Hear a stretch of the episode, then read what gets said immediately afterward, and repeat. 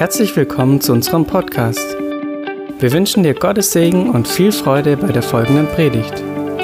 Für mehr Informationen schau auf unsere Webseite fildergoodnews.de.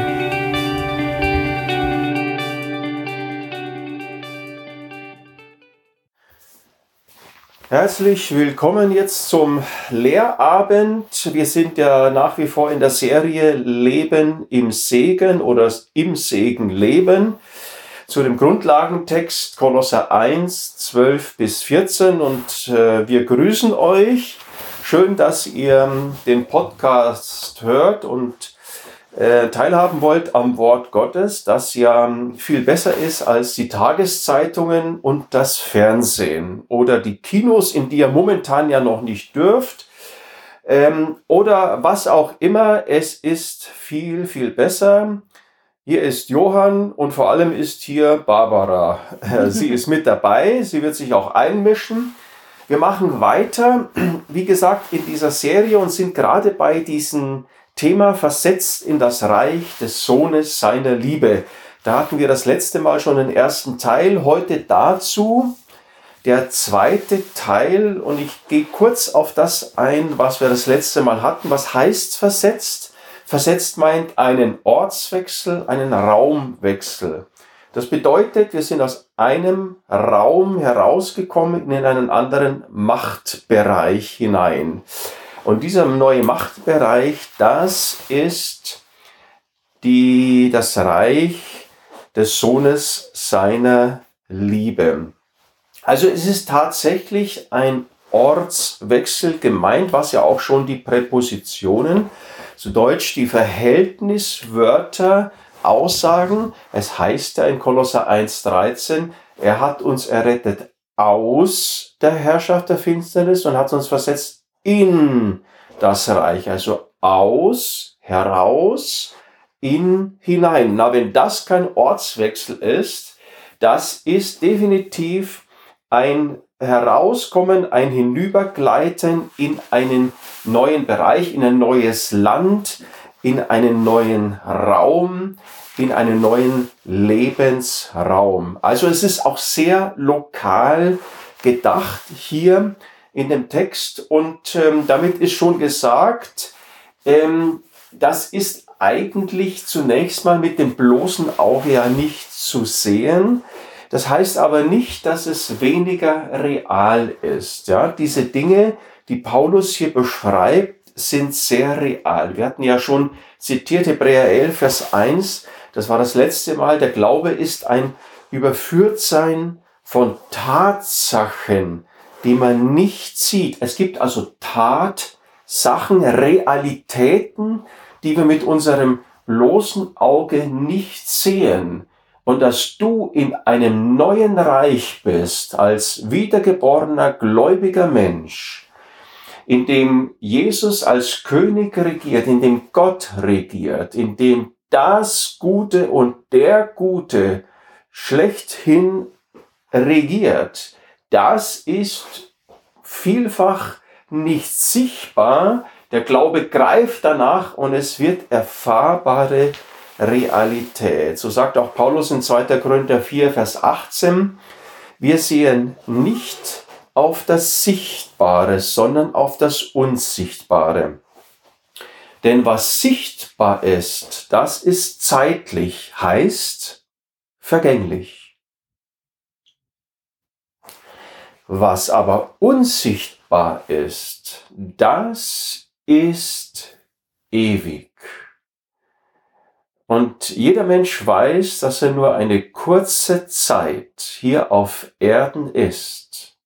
Ich denke an einen Ex-Arbeitskollegen, 27 Jahre alt, er legte sich abends schlafen und morgens war er tot. Herzversagen. Gesund und munter ging er zu Bett. Keine Vorankündigung. Das Leben ist kurz hier auf Erden. Das, was nicht sichtbar ist, das Unsichtbare, das Göttliche, ist ewig. Deswegen denk an deinen Schöpfer, in deiner Jugend. Prediger, Prediger 12, Vers 4. Und denk in, an deinen Schöpfer auch in deinem Alter. Das ist eine Hinzufügung von mir. Ja, dass der Mensch vergeht mit all seiner Pracht. Die Welt vergeht. Aber das Wort Gottes bleibt in Ewigkeit. Und wenn das Wort Gottes in dir ist, der Same, der göttliche Same, dann bleibst du in Ewigkeit. Und Paulus drückt sich hier ja sehr krass aus. Und man könnte meinen, das ist eine Bildersprache. Man könnte meinen, das, was Paulus hier sagt, das hat eher symbolhaften Charakter, etwa in dem Sinne, ich drücke mich jetzt mal so aus, damit ihr wisst, dass ihr euch keine Furcht vor dem Teufel einflößen lassen müsst. Ja, also er kann euch wirklich nichts anhaben. Ich drücke mich mal krass aus. Ihr seid sozusagen aus seiner Herrschaft entrissen und quasi in einem neuen Reich. Ich hoffe, ihr habt es jetzt verstanden. Ja, mit meiner heftigen Sprache äh, sollte einfach mal das ganz nahe gebracht bekommen. Aber es ist so, dass Paulus keine Extremsprache verwendet, um äh, einfach nur einen Sachverhalt mit Nachdruck, mit deutlichem Nachdruck uns ans Herz zu legen. Er verwendet keine Symbolsprache, sondern Paulus verwendet Realsprache. Worte also, die Realität, Fakten beschreiben, unsichtbare Fakten. Der Glaube greift nach dem Unsichtbaren. Und wird der Glaube ist aber auch die Verwirklichung dieser unsichtbaren Dinge, dass sie erfahrbare Realität werden. Und unser Text hier, Kolosser 1, 12 bis 14, der beschreibt so manche Unheilsfakten. Er spricht von einem Reich der Finsternis. Und wenn wir unsere Augen aufmachen, sehen wir sehr viel Finsternis. Ich habe gerade ein kurzes Beispiel davon genannt. Ein Arbeitskollege mit 27 Jahren tot. Das ist Finsternis. Das ist teuflisch. Und das ist Realität. Und es gibt sehr viele Unheilsfakten. Aber unser Text beschreibt vor allem Heilsfakten. Das, was Gott getan hat und was Gott gesetzt hat für dich, damit du deine Augen darauf richtest und es glaubst und es im Glauben annimmst und sagst, ja, das ist für mich und ja, das gehört mir, weil er es mir geschenkt hat. Wir hatten auch über das Reich gesprochen, von dem dann ja in Vers 13 die Rede ist, das Reich des Sohnes. Das ist ein Königreich, so die griechische Formulierung, das Königreich Gottes. Und wir haben auch über Aspekte dieses Königsreich gesprochen. Da hatte ich Römer 14, 17 zitiert. Das Reich Gottes ist nicht Essen und Trinken, sondern Gerechtigkeit und Friede und Freude im Heiligen Geist. Und hatte darauf hingewiesen, so wie wir Essen und Trinken zu uns nehmen, so nehmen wir auch Gerechtigkeit Gottes zu uns, den Frieden Gottes zu uns und die Freude, die Gott wirkt, das nehmen wir entgegen und in uns auf. Das ist Reich Gottes. Das bedeutet, bedeutet Reich Gottes. Gott äh, gibt uns Dinge, schafft Dinge in uns und wir sagen dazu ja, nehmen das auf.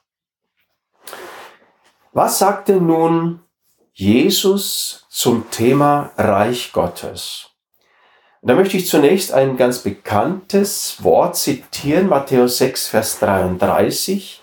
Es ist ja oft so, dass bekannte Worte uns allzu bekannt sind und wir uns schon gar nicht mehr reindenken oder auch rein fühlen können. Und ich zitiere dieses Wort, trachtet vielmehr zuerst nach dem Reich Gottes und nach seiner Gerechtigkeit, so wird euch dies alles hinzugefügt werden. Und ich möchte einfach nur einen Gedanken hier rausziehen. Das ist eine Aussage, die Jesus macht als Antwort auf die Gerechtigkeit der Pharisäer und Schriftgelehrten und sagt, Jesus sagt, Leute, eure Gerechtigkeit, die muss besser sein, größer sein als die Gerechtigkeit der Pharisäer und Schriftgelehrten. Und sie trachteten danach, vor Gott als Gerechte dazustehen, indem sie Gebote hielten. Und sie haben das versucht, aus sich selbst heraus, jedenfalls ist es daraus geworden, aus sich selbst heraus zu tun. Das war ja ein edles Anliegen, ein edles Motiv, aber auch das edelste Motiv reicht nicht aus, wenn die Methode falsch ist. Wenn also der Weg der falsche ist, auf den du das Ziel erreichen willst. Also sie trachteten nach einer eigenen Gerechtigkeit und nicht nach seiner Gerechtigkeit, nach der Gerechtigkeit Gottes. Und Jesus sagt, Gott schafft Gerechtigkeit. Er gibt sie. Und wir sollen danach streben in dem Sinne, dass wir es aufnehmen. Der engere Zusammenhang ist ja der, sorgt nicht nach um euer Leben, sorgt nicht, was ihr essen trinkt und was ihr anziehen sollt. Das sind alles Dinge, die uns gut tun, die unser Leben versorgen, die für uns sind. Und so ist auch das Reich Gottes und die Gerechtigkeit Gottes für uns.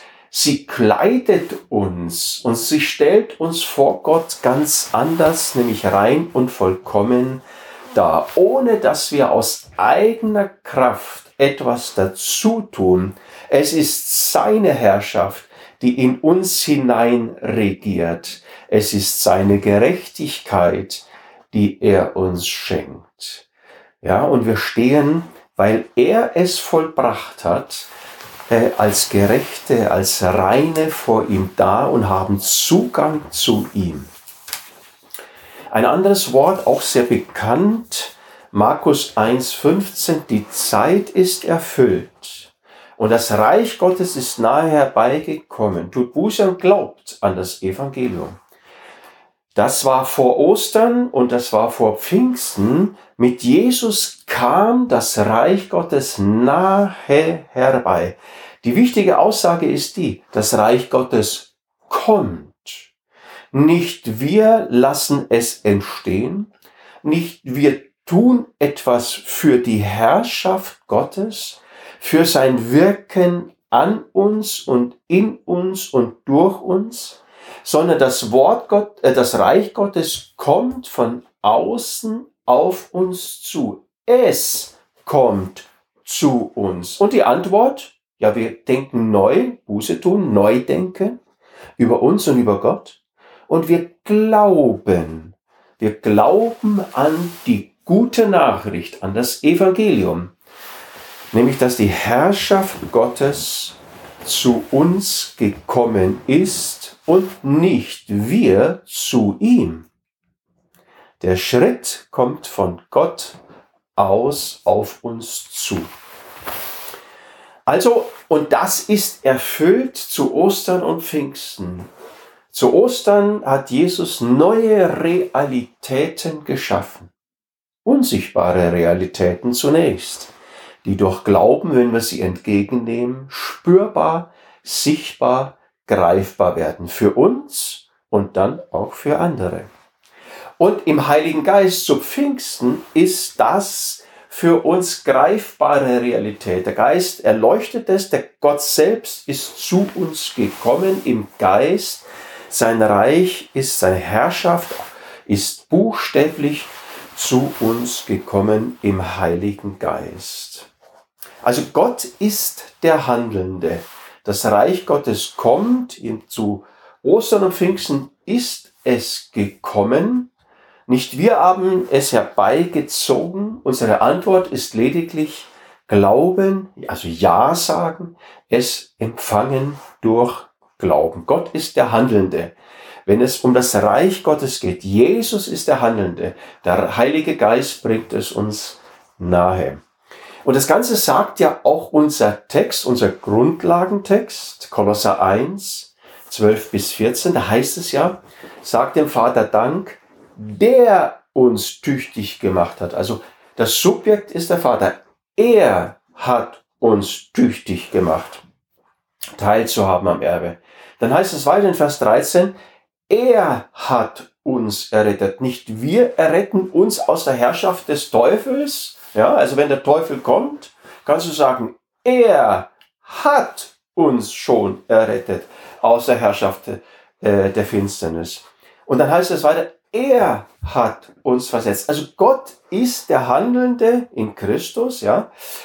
Er ist der Handelnde. Das bedeutet Reich Gottes. Und dann geht es ja weiter in, in dem Sohn. Also in Jesus haben wir die Lösung. In ihm, nicht in uns. In ihm. Gott ist immer der Handelnde. Was bedeutet das?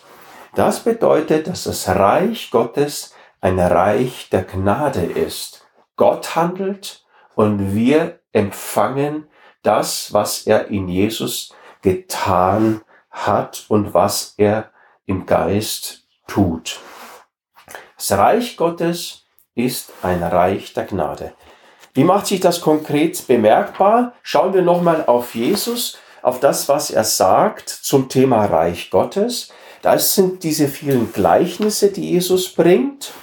Zum Beispiel ist da das Gleichnis, das bekannte Gleichnis vom Sämann. Ja, der Sämann sät das Wort. Und dann heißt es, es, das Wort Gottes, bringt Frucht. Wer bringt nicht Frucht? Wir. Wir tragen die Frucht, die aber das Wort Gottes hervorbringt.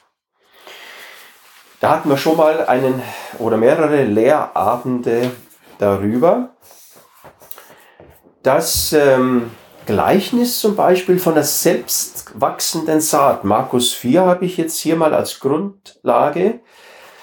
Ähm, da heißt es, mit dem Reich Gottes ist es so, wie wenn ein Mensch den Samen, wieder das Samen, auf die Erde wirft und schläft und aufsteht, Nacht und Tag, und der Same keimt. Der Same keimt. Nicht du, sondern das Wort Gottes bringt Frucht. Das Same keimt und geht auf, ohne dass er es weiß. Also wenn du das Wort Gottes in dich hineinlässt und hörst, dann keimt dieser Same, ohne dass du es weißt. Oder man könnte auch übersetzen, äh, ohne dass du weißt, wie das vonstatten geht. Die Erde trägt von selbst Frucht. Ja, das ist das Geheimnis des Reiches Gottes. Dann gibt es Markus 4 das Gleichnis vom Senfkorn. Das ist ja eines der kleinsten Körner oder, oder der, der kleinste Samen. Und dann heißt es in Vers 32 Markus 4, wenn es gesät ist, geht es auf und es wird größer als die Gartengewächse und es treibt große Zweige, nicht wir treiben Frucht, nicht wir bringen, nur nicht wir treiben Zweige, nicht wir äh, gucken danach, dass es aufgeht, sondern es geht auf, es wird größer, es treibt große Zweige, sodass die Vögel des Himmels unter seinem Schatten nisten können. Das ist das Prinzip des Wortes Gottes. Gott ist der Handelnde. Er handelt durch sein Wort. Der Heilige Geist befeuert das bis hin auch zu Zeichen und Wundern.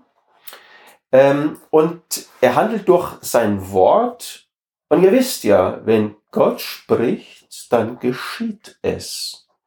Lässt du das Wort Gottes, das geschriebene Wort Gottes zu dir sprechen, dann wird es Realität. Gott sprach, es werde Licht und es ward Licht. Und ähm, das, jetzt sind wir schon wieder mit dieser Anmerkung oder Beobachtungen aus den ähm, Reden von Jesus bei unserem Text Kolosser 1. Da heißt es in Vers 6, dass das Wort Gottes zu den Kolossern gekommen ist, wie es auch in der ganzen Welt ist und Frucht bringt. Also Paulus sagt, das Wort Gottes bringt Frucht in der ganzen Welt. In der ganzen Welt. Und du, der du das Wort Gottes hörst, gehörst zu dieser ganzen Welt. Das ist schon mal ein echtes Evangelium. Und ähm, dann heißt es weiter, so wie auch in euch, also so wie es auch in euch, also in den Kolossern, Frucht bringt. Von dem Tag an, da ihr von der Gnade Gottes gehört habt. Also das Wort Gottes ist das Wort der Wahrheit. Es ist das Wort des Evangeliums, der guten Nachricht. Es ist das Wort der Gnade, also dessen, was Gott in Jesus getan hat. Und das bringt Frucht hervor in der Welt, in der ganzen Welt und auch in uns.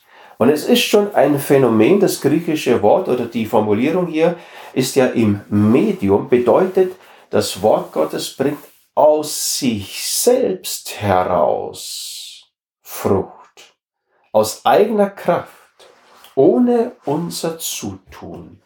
Und somit ist Paulus ganz auf der Linie von Jesus und von den Aussagen, die Jesus dazu macht. Fazit.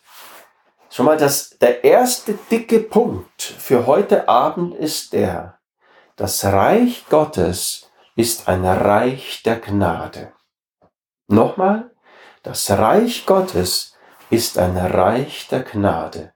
Das bedeutet, Gott handelt, beziehungsweise Gott hat gehandelt in Jesus. Und das drückt er durch seinen Geist und durch sein Wort in unser Leben hinein. Ja? Und das bringt Frucht. Die zweite, der zweite dicke Batzen heute Abend ist, das Reich Gottes ist ein Reich der Liebe. Und jetzt sind wir noch genauso nah an unserem Text. Ich möchte zunächst mal einfach den Zusammenhang nochmal kurz darstellen von Liebe und Gnade. Ich hatte ja als erstes gesagt, das Reich Gottes ist ein Reich der Gnade. Jetzt betone ich, das Reich Gottes ist ein Reich der Liebe. Wie hängen Liebe und Gnade miteinander zusammen? Die erste Aussage ist schon mal die, sie hängen zusammen und sind nicht zwei verschiedene Dinge. Sie gehören zusammen, sie sind sozusagen zwei Seiten äh, der, der gleichen, äh, zwei Seiten von, von, von Gott. Ja. Liebe führt zur Gnade. Liebe ist die Innenseite der Gnade. Die Gnade ist die Außenseite der Liebe. Das bedeutet, Liebe kannst du an der Gnade sehen, an der Außenseite. Die Außenseite ist sichtbar. Da, wo echte Liebe ist, da schenkt sie Zuwendung und gibt geschenkte Gaben, die beglücken. Liebe äußert sich in Geschenken, in Gaben, in der Gnade. Und da, wo Gnade ist, da spürt man auch die Innenseite, das, was den Geber bewegt, Liebe. Geschenke der Zuwendung und Beglückung, dahinter steckt echte Liebe. Also hinter Gnade steckt Liebe. Gnade und Liebe, Liebe und Gnade gehören zusammen, sind nicht voneinander zu trennen. Das sind nicht zwei Dinge, die man irgendwie zusammenbringen müssen, das ist eins. Ein bekannter, ich liebe ja bekannte Verse, noch einmal, sie sind uns so in den Ohren, dass wir sie schon gar nicht mehr verstehen. Aber lässt man sie auf sich wirken, dann eröffnen sie sich uns neu. Johannes 3, Vers 16. Ich meine, jeder Christ auf dieser Welt wird diesen Vers irgendwie kennen. So sehr hat Gott die Welt geliebt, dass er seinen eingeborenen Sohn gab, auf dass alle, die an ihn glauben, nicht verloren gehen, sondern ewiges Leben haben. Wir haben hier vier Stichworte. Gott hat geliebt, Liebe, und das führte dazu, dass es seinen Sohn gab. Das ist die Gnade. Da Jesus ist das Geschenk, ist die Gabe, Gnadengabe Gottes. Also, Gott hat die Welt so geliebt, dass er seinen Sohn gab, auf dass alle, die an ihn glauben, der Glaube greift nach der Gabe, nach der Gnade, nicht verloren gehen, sondern ewiges Leben haben, jetzt besitzen. Glaube hat also Wirkung. Das hatten wir ja schon gehört. Der Glaube greift nach unsichtbaren Heilsfakten, ist davon überführt und überzeugt und verwirklicht die, macht die sozusagen uns zur erfahrbaren Wirklichkeit. Und das haben wir auch hier in unserem Text Johannes 3, Vers 16. Und noch ein bekannter Vers 1. Johannes 4, Vers 9. Darin ist die Liebe Gottes zu uns geoffenbart worden, dass Gott seinen eingeborenen Sohn in die Welt gesandt hat, damit wir durch ihn leben sollen. Also worin zeigt sich die Liebe Gottes? Worin ist sie geoffenbart, also sichtbar geworden, greifbar geworden? Ja, dass er seinen Sohn gab in der Gnade. Also noch einmal, die Gnade ist die Außenseite der Liebe. Die Liebe ist die Innenseite der Gnade. Das Reich Gottes ist ein Gnadenreich. Das Reich Gottes ist ein Reich der Liebe.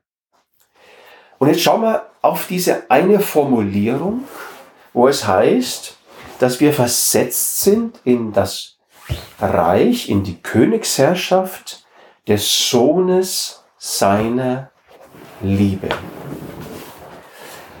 Und die erste Frage ist die, die sich mir stellt bei dieser Formulierung. Was ist der Hauptaspekt dieses Königs, der über dieses Königreich regiert?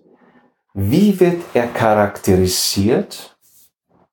Ja, die Antwort, die Antwort ist, er ist der Sohn seiner Liebe, der Liebe des Vaters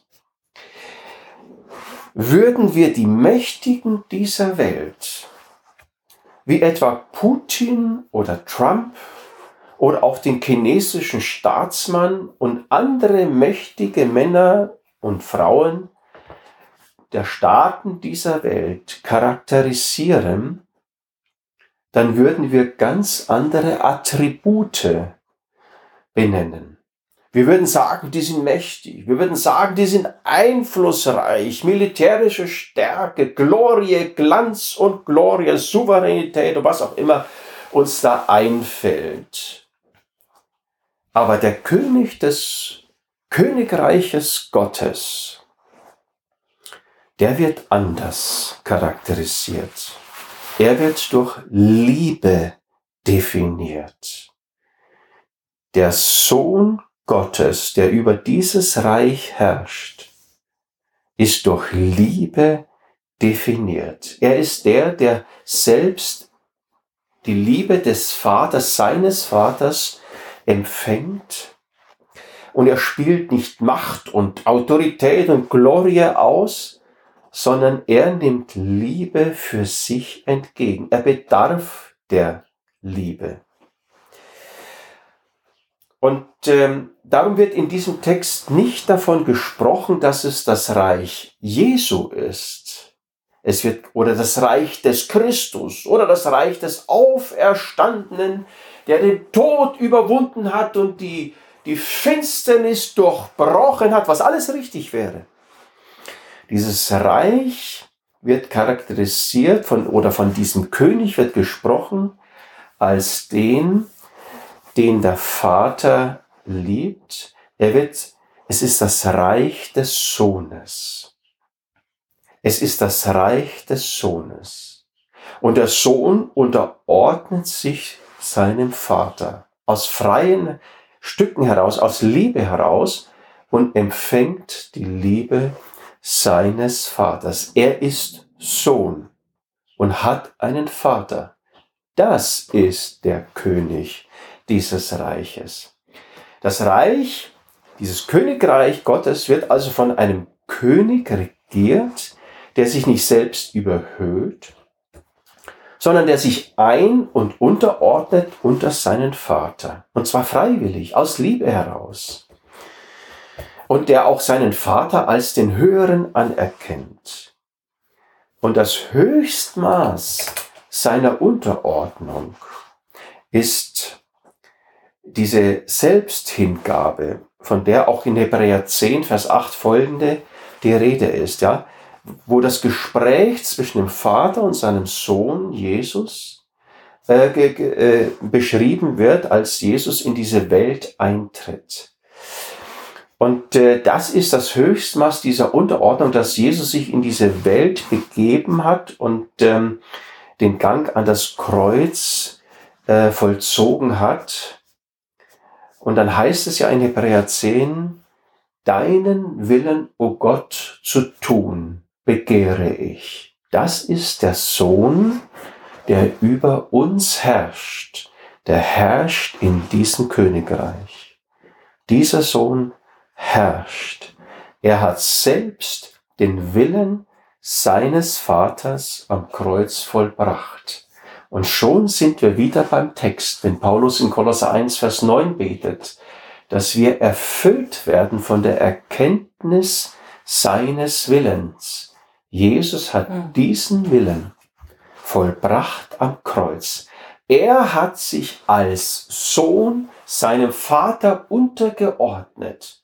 Er ist der Sohn seiner Liebe. Nicht Glanz und Glorien, Autorität und Wucht und Macht und Gewalt herrscht über uns, sondern der Sohn seiner Liebe. Was bedeutet das? Was bedeutet das konkret für das Reich Gottes? Was bedeutet das für uns? Johannes 15, Vers 9 heißt es.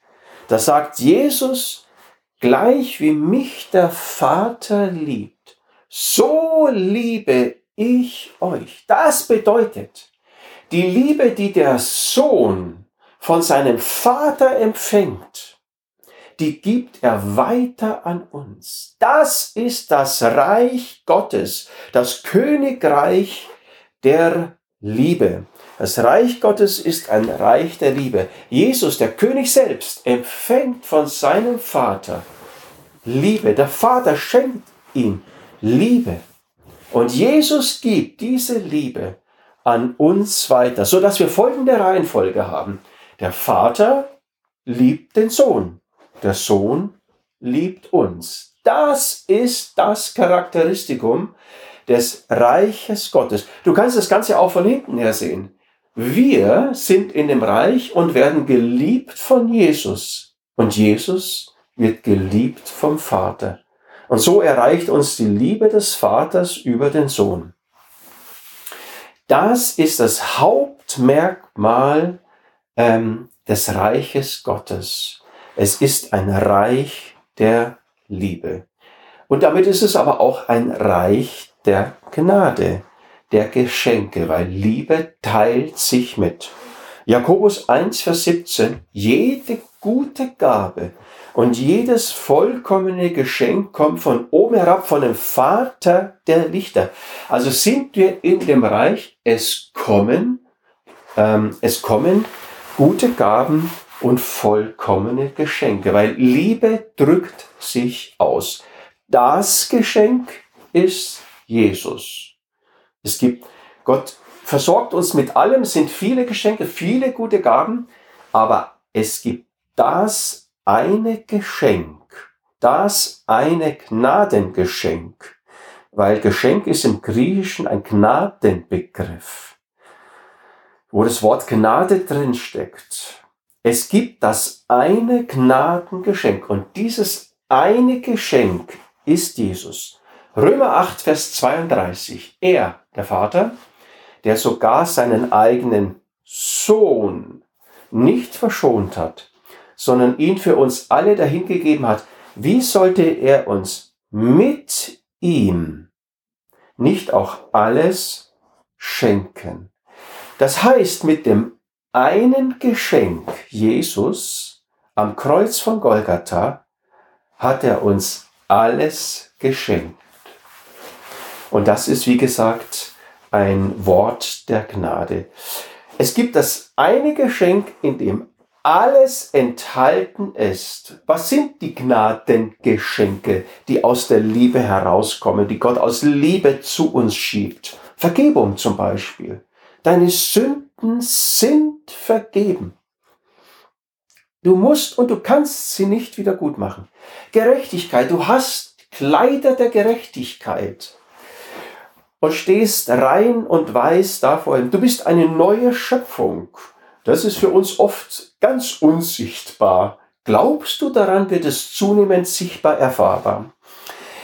Du hast Zugang zu Gott, Gottes Gemeinschaft. Gottes Nähe, allein schon durch den Heiligen Geist ist er ja zu uns gekommen. Ja? Du hast Versorgung, du hast die Befreiung vom Fluch. Ja, Menschen ähm, sprechen Flüche über dich aus. Aber Jesus hat diesen Fluch, den andere über dich ausgesprochen haben, getragen. Auch den Fluch des Gesetzes. Jesus hat Segen gebracht. Das Segen sind, ist also ein oder der Segen oder die Segnungen Gottes sind Gnadengeschenke aus Liebe. Befreiung von der Macht des Teufels. Befreiung von, der, von den Werken des Teufels, zum Beispiel Krankheit und viele andere negative Dinge. Das hat Jesus gebracht. Das sind die Gnadengeschenke, die enthalten sind in dem einen Geschenk Jesus. Ja, Epheser 1, Vers 3 äh, gepriesen sei der Gott und Vater und so weiter. Und ähm, wie heißt es da in Epheser 1, Vers 3, dass wir in Christus gesegnet sind. Ich zitiere es jetzt mal richtig, weil es ist immer gut, die Bibel richtig zu lesen und richtig zu zitieren. Gepriesen sei der Gott und Vater unseres Herrn Jesus Christus, der uns gesegnet hat mit jedem geistlichen Segen in den himmlischen Regionen in Christus. Also jeder Segen ist in Christus da. Alle Segnungen, alle Geschenke sind in Christus da. Und das dominiert im Reich Gottes. Noch einmal diese starke Aussage das dominiert im Reich Gottes. Im Reich Gottes hat die Liebe und die Gnade die absolute Dominanz. Und hier hat der Teufel nichts zu suchen. Finsternis scheut das Licht. Und wir sind versetzt aus der Finsternis heraus in das Königreich des Sohnes seiner Liebe. Und hier dominiert Liebe und Gnade über dein Leben. Nur Güte und Gnade werden mich verfolgen mein Leben lang. Psalm 23. Der Herr ist mein Hirte, mir wird nichts mangeln. Und ob ich schon wanderte im finstern Todestale, fürchte ich kein Unglück. Denn du bist bei mir, dein Stecken und dein Stab, die trösten mich. Du bereitest vor mir einen Tisch angesichts meiner Feinde. Mein Becher fließt über und du hast mein Haupt mit Öl gesalbt. Ausschließlich Güte und Gnade werden mich verfolgen mein Leben lang. Psalm 23 als ein Beispiel. Oder ein weiteres Beispiel aus dem Alten Testament, das schon neutestamentliche Schau vom Kreuz in sich trägt. Noch einmal, das Reich Gottes ist ein Reich der Liebe. Das Reich Gottes ist ein Reich der Gnade. Die Liebe ist die Innenseite der Gnade. Die Gnade ist die Außenseite der Liebe. Hier an der Außenseite, an der Gnade, wird die Liebe sichtbar, hier wird sie greifbar, hier wird sie erfahrbar. Am Kreuz von Golgatha wird sie sichtbar, greifbar, erfahrbar in Jesus. Und greif, wir greifen danach durch Glauben, indem wir Ja sagen zum Wort Gottes. Und jetzt möchte ich eine letzte Konkretion dieser Liebe mal kurz vor Augen stellen. Eine Illustration. Zunächst einmal, was heißt denn eigentlich Liebe? Dr. Manfred Engeli hat das mal ganz kurz definiert. Liebe ist Zuwendung plus Freiheit. Darüber möchte ich das nächste Mal oder darauf will ich das nächste Mal nochmal ausführlicher eingehen, was das eigentlich bedeutet. Zuwendung plus Freiheit. Es ist immer Freiheit da, wenn Gott uns liebt. Wir haben die Freiheit, Ja zu sagen. Und mit ihm zu sein, bei ihm zu sein. Die Konkretion der Liebe. Ich möchte ein Wort zitieren aus Jakobus 4, Vers 5 und 6. Auch ein bekanntes Wort. Ein eifersüchtiges Verlangen hat der Geist, der in uns wohnt, heißt es da. Umso reicher aber ist die Gnade, die er gibt. Nach der Schlachterbibel zitiert. Also was heißt, was steht hier? Da steht hier, dass der Geist in uns wohnt. Ja, der Geist ist der Geist Gottes. Und damit ist Gott uns nahe gekommen. Ja, er wohnt in uns. Reich Gottes heißt, Gott ist da. Wir sind im Reich und er ist in uns. Durch den Geist. Und dann heißt es aber weiter, er, der Geist, also Gott selbst, hat ein Verlangen nach uns. Er begehrt uns. Er erwünscht sich uns. Er erwünscht sich unsere Nähe, unsere Worte, unsere Aufmerksamkeit, unser Dasein, unsere Präsenz. Er hat ein Verlangen nach uns. Es geht aber noch weiter. Liebe ist immer eifersüchtige Liebe, also jetzt im positiven Sinn. Es gibt ja auch negative Eifersucht, aber Gott hat positive, eifersüchtige Liebe. Er ist eifersüchtig. Was heißt das?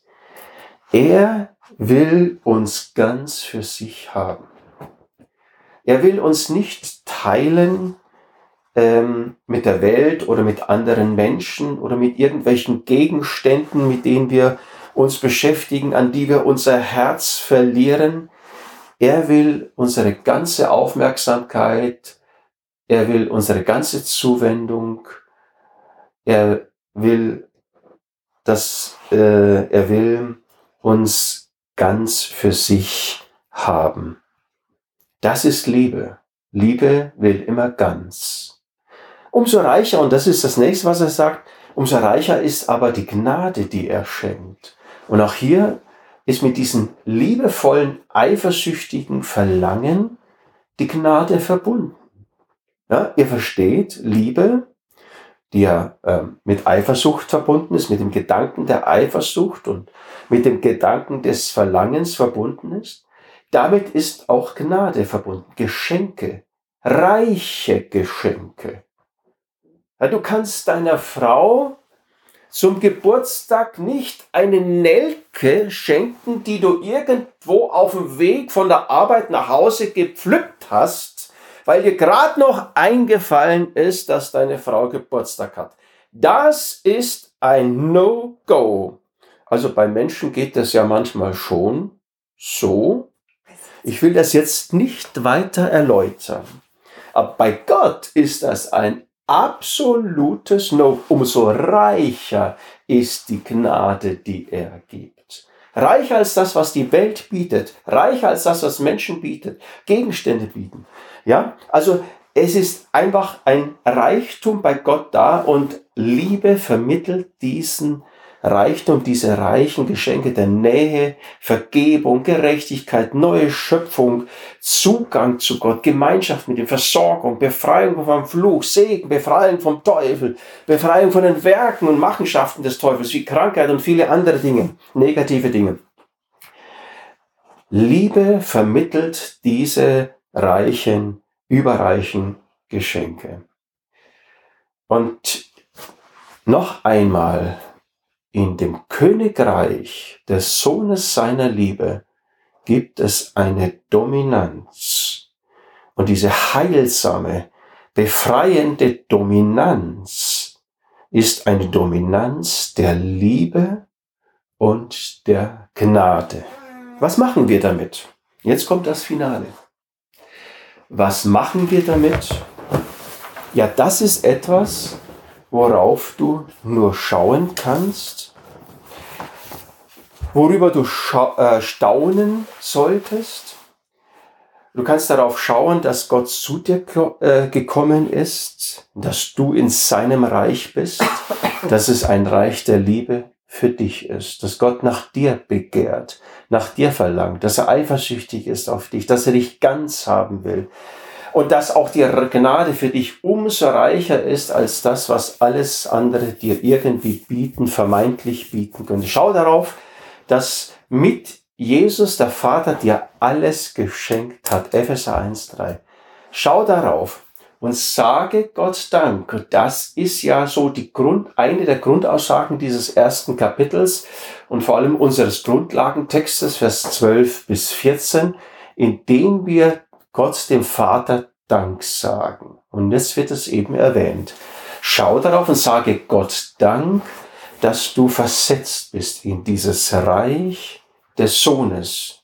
Nicht eines glorreichen Herrschers, das er auch ist, aber eines Sohnes, der sich seinem Vater ein- und unterordnet und selbst Liebe empfängt und diese Liebe dir weitergegeben hat. Schau darauf und sage Dank und nimm dir für diese Danksagung exklusiv Zeit jeden Tag. Ein paar Minuten, die berühmten fünf Minuten. Oder fang mit drei Minuten an. Und wenn du es nicht schaffst, machst eine Minute. Handy weg, alles aus, alles weg, Radio aus, Fernseher aus, Ehefrau aus, Ehemann ausschalten, alles weg, in dein Kämmerlein, alles zuschließen und fang an, Danke zu sagen. Und du schaust auf das Kreuz, wo die Liebe geoffenbart worden ist. Schaust auf den Vater, du schaust auf den Sohn und dankst für den Heiligen Geist, dass er gekommen ist und dir den Vater und Jesus nahegebracht hat und dich hineinkatapultiert hat sozusagen in seine Nähe, in seine Herrschaft. Sage Gott Dank, schalt alles aus, mach die Tür zu und zwar von innen und ähm, nimm dir einfach exklusiv diese Zeit. Das wäre eine konkrete Anwendung und ist eine Herausforderung. Ja, das ist, das ist super, Johann. Also jetzt da zu dem letzten Punkt hätte ich ja schon mal eine, eine kleine Frage. Also du praktizierst das ja schon länger. Ja. Kannst du uns sagen oder mir sagen, ob du schon Veränderung festgestellt hast und wie die aussieht und ja. wie du die wahrgenommen hast. Also du hast äh, dich so zurückgezogen, hast dich in deinen Raum zurückgezogen und hast ja das praktiziert, hast Gott Danke gesagt ja. Für das, was wir gerade gehört haben. Und was hat das so mit dir gemacht? Was? Wenn du das kurz sagen könntest. Ja, ja. Also zum Beispiel, ein Beispiel von heute. Ja, ich ähm, wir haben ja da, wo ich arbeite, eine gewisse Parkplatznot und ich muss dann, dann doch immer recht weit von meiner Arbeit entfernt parken. Und dann bin ich also vom Parkplatz ähm, zur Arbeit gegangen, so sechs, sieben Minuten und habe festgestellt, plötzlich habe ich festgestellt, Mann, ich denke jetzt gerade, ich will jetzt nicht konkret sagen, aber ich denke jetzt gerade irgendwie negativ, habe ich negative Dinge vor Augen. Und das habe ich sofort festgestellt. Ja, weil Danksagung beschäftigt sich nicht mit Unheilsfakten, sondern mit Heilsfakten. Und ich habe das sofort gemerkt. Und, und was habe ich getan? Was habe ich getan? Ich habe gesagt, ich habe das abgeschüttelt und habe hab einfach darauf geschaut, was Gott in Jesus getan hat. Jesus, du starbst für mich und ich danke dir dafür, dass ich in deinem Reich bin, dass ich in deinem Segen bin, dass du für mich bist und für meine Frau und für meine Kinder und für meine Kindeskinder, dass du für mich bist und dass ich ein Erbe habe, ja. Und da habe ich das aufgegriffen, ja.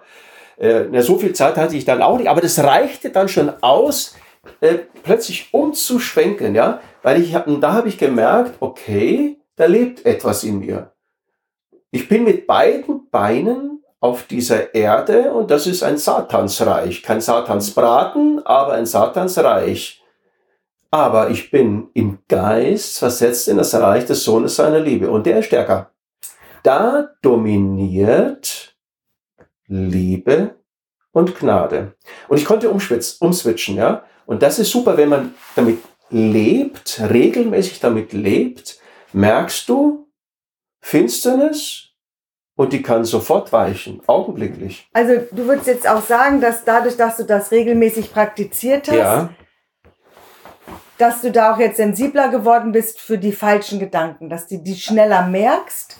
Ja. Und dass die nicht mehr so einen Sog auf dich haben ja. und dich wegziehen können, dass du nicht mehr so lange darauf fixiert bist und irgendwie so wie der Hase vor der Schlange, ja. sondern dass du sie jetzt schneller merkst und sagen kannst, hey, das ist ein Lügengedanke und ähm, dass du diesem, dieser Lüge und dieser Unwahrheit begegnest, indem ja. du Gott Dank sagst für das, was er getan hat. Aber das ist noch nicht alles. Mhm.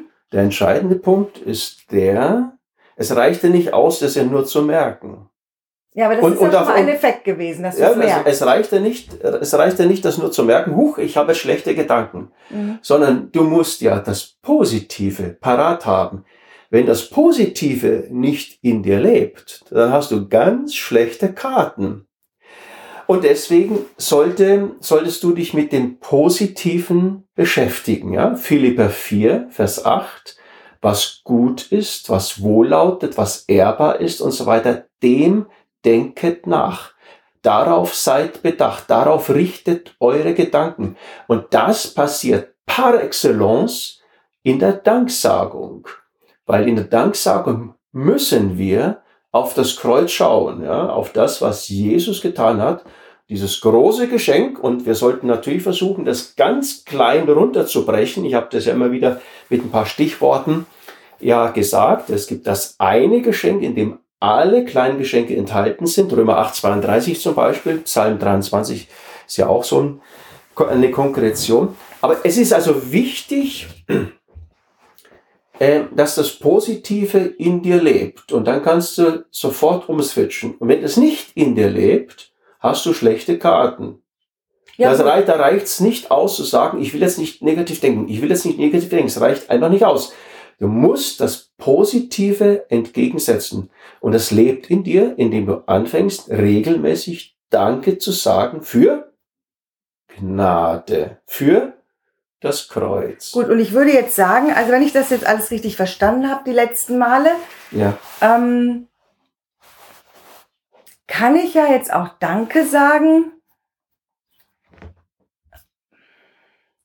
aufgrund der Tatsache, weil es im Wort Gottes steht, weil Gott es gesagt hat. Ja. Ich muss ja jetzt nicht erst in mich so fühlen und in mich hineingehen und denken, oh, glaube ich das auch und stimmen da meine Gefühle mit überein? Ja.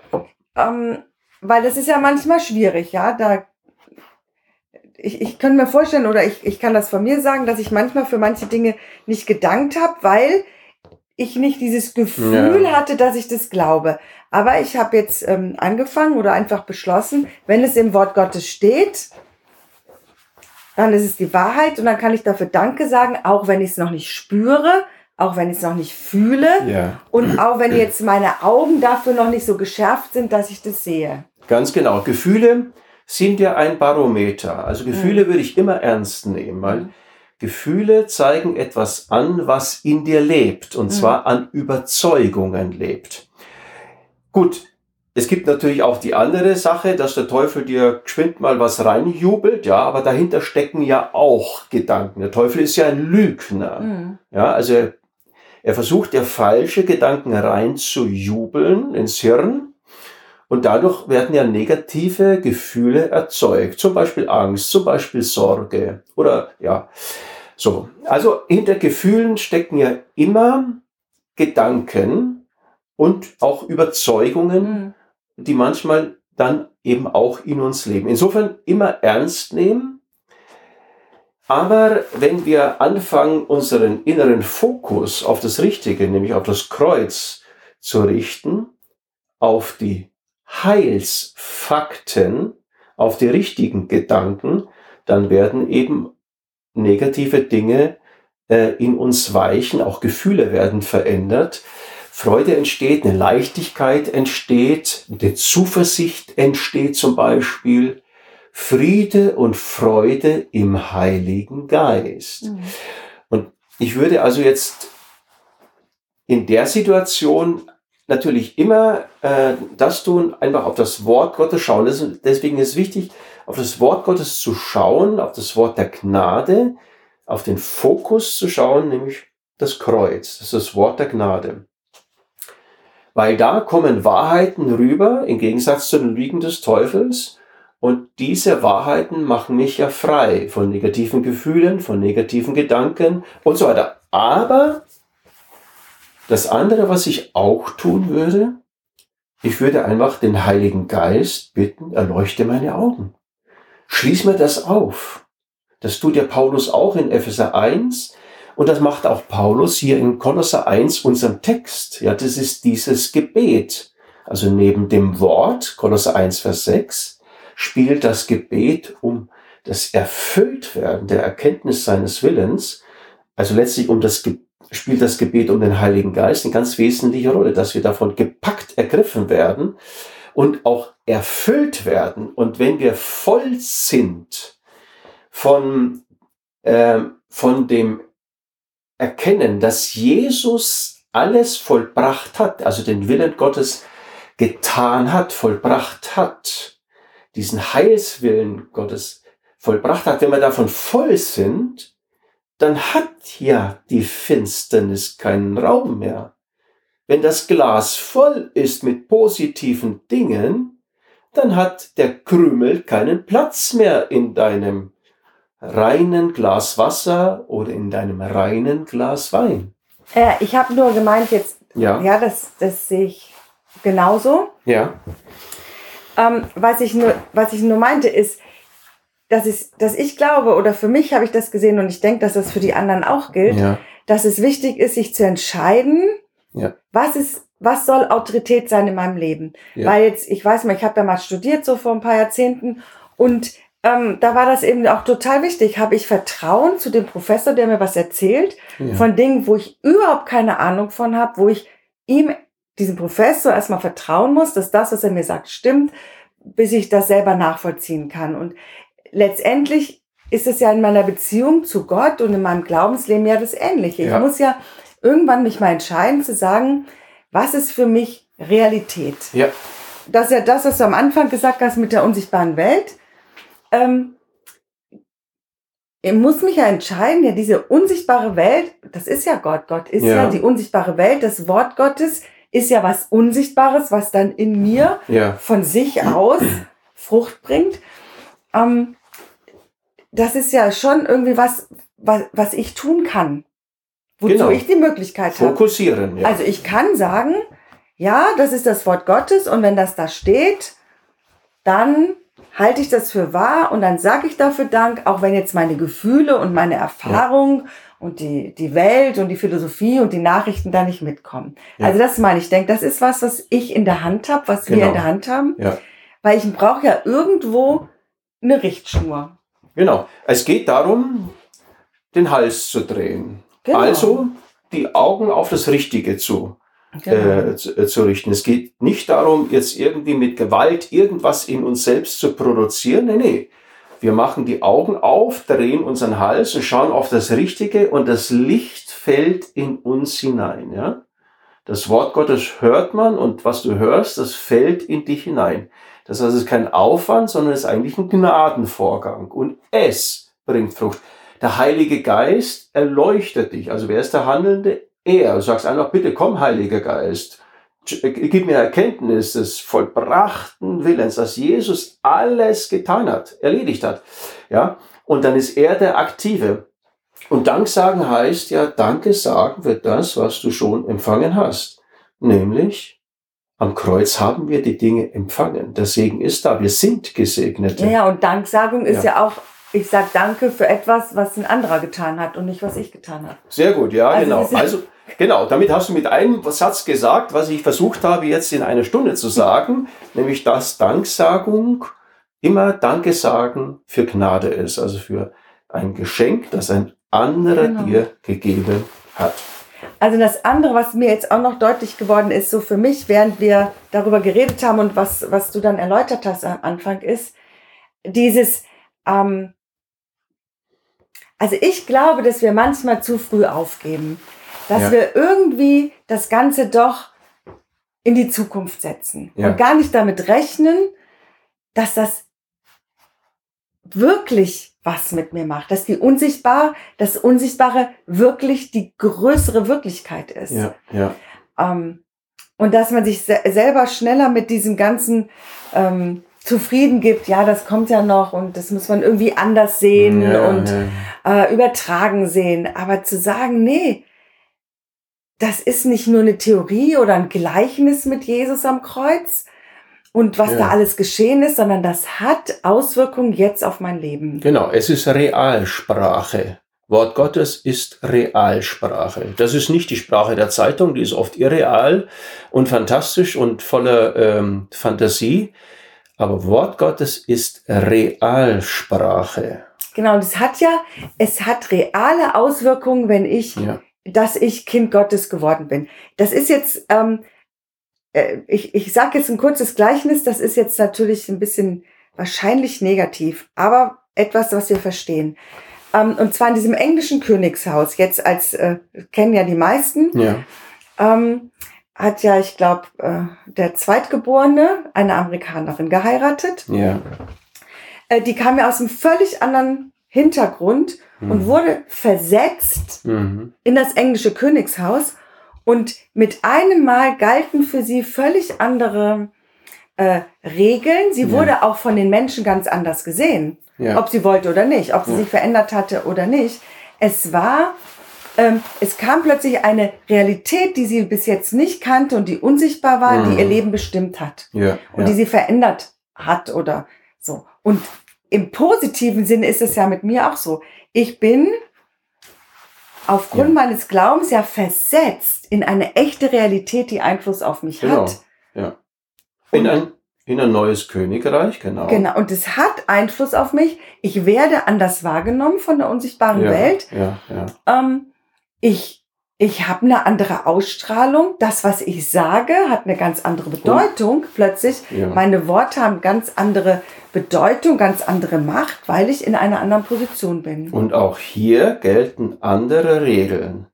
Die Regeln des Königreiches ja, Gottes klar. aber sind nicht solche, die dich auszehren, ja so dass du Blut und Wasser schwitzt, um irgendwelche fein. Gebote zu erfüllen oder Normen oder Erwartungen zu erfüllen, auch christliche Erwartungen zu erfüllen, sondern die Regeln des Gottesreiches, die habe ich vorhin dargestellt, mhm. Sind die, dass Gott etwas in uns hineinlegt und auch in uns hineingelegt hat und in uns hineinwirkt durch sein Wort und durch seinen Geist. Und in der Danksagung öffnen wir uns da verstärkt dafür. Das heißt, die Regeln des Königreiches Gottes sind absolut konträr. Nicht wir müssen etwas leisten und irgendwelche Erwartungen erfüllen, sondern Gott hat etwas für uns getan. Er hat uns versetzt. Er hat uns fähig gemacht. Ja, er ist der Handelnde in Jesus und durch seinen Geist. Und ähm, das bedeutet, dass das Reich Gottes ein Reich der Gnade und ein Reich der Liebe ist. Ja, also das, gut, dass du das nochmal so betonst. Klar, das meine ich, das ist ja das Positive, aber diese Dynamik, dass da was ja. passiert, ja, ja. einfach mit mir, nur weil ich versetzt worden bin, das war das, was ich eigentlich sagen wollte.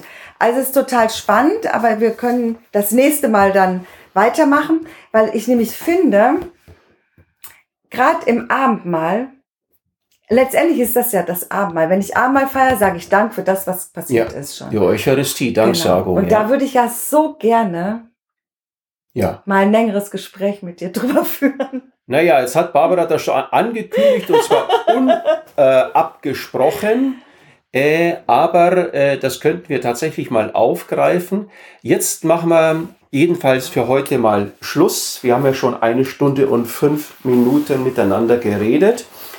Ähm, ich mache euch Mut, euch das äh, ausführlich anzuhören, den Text zu lesen, das Wort Gottes auf euch wirken zu lassen, den Heiligen Geist einzuladen und ich mache euch drittens Mut, Danksagung exklusiv abgeschottet zu praktizieren für das Kreuz, für Golgatha, für das vollbrachte Werk, für den vollendeten Heilswillen Gottes in Jesus. Okay. Genau, und ich, ich sage jetzt noch einen kurzen Abschlusssatz dazu. Ja. Der Abschluss nach dem Abschluss. Der Abschluss nach dem Abschluss. Ja. Und zwar habe ich gemerkt für mich, manchmal fällt es mir einfach schwer, so diesen Kaltstart der Danksagung sozusagen zu machen. Ja. Ich nehme dann manchmal nämlich das Wort Gottes, ich habe da so meine Lieblingsverse, so im Epheserbrief und im Kolosserbrief und und denke darüber nach und spreche die danksagend aus. Manchmal reicht es auch nicht. Und dann bete ich einfach in Sprachen oder ich singe in Sprachen und ich sage, Heiliger ja. Geist, ich würde so gern, aber ich kann nicht und ich bin so voll mit meinen Gedanken und dann bete ich im Heiligen, also bete ich in neuen Sprachen und lasse den Heiligen Geist auch in mir beten und dann merke ich, dass, dass mich das manch, also in der Regel so weit bringt, dass dann ich auch in Deutsch Dank sagen ja, kann. Aber genau. das ist, kann ein guter Weg sein, wenn man irgendwie denkt, oh mein Güte, irgendwie fühle ich mich so. Und jetzt sage ich noch das Nachwort nach dem Nachwort, nach dem Schlusswort, nach dem letzten Wort.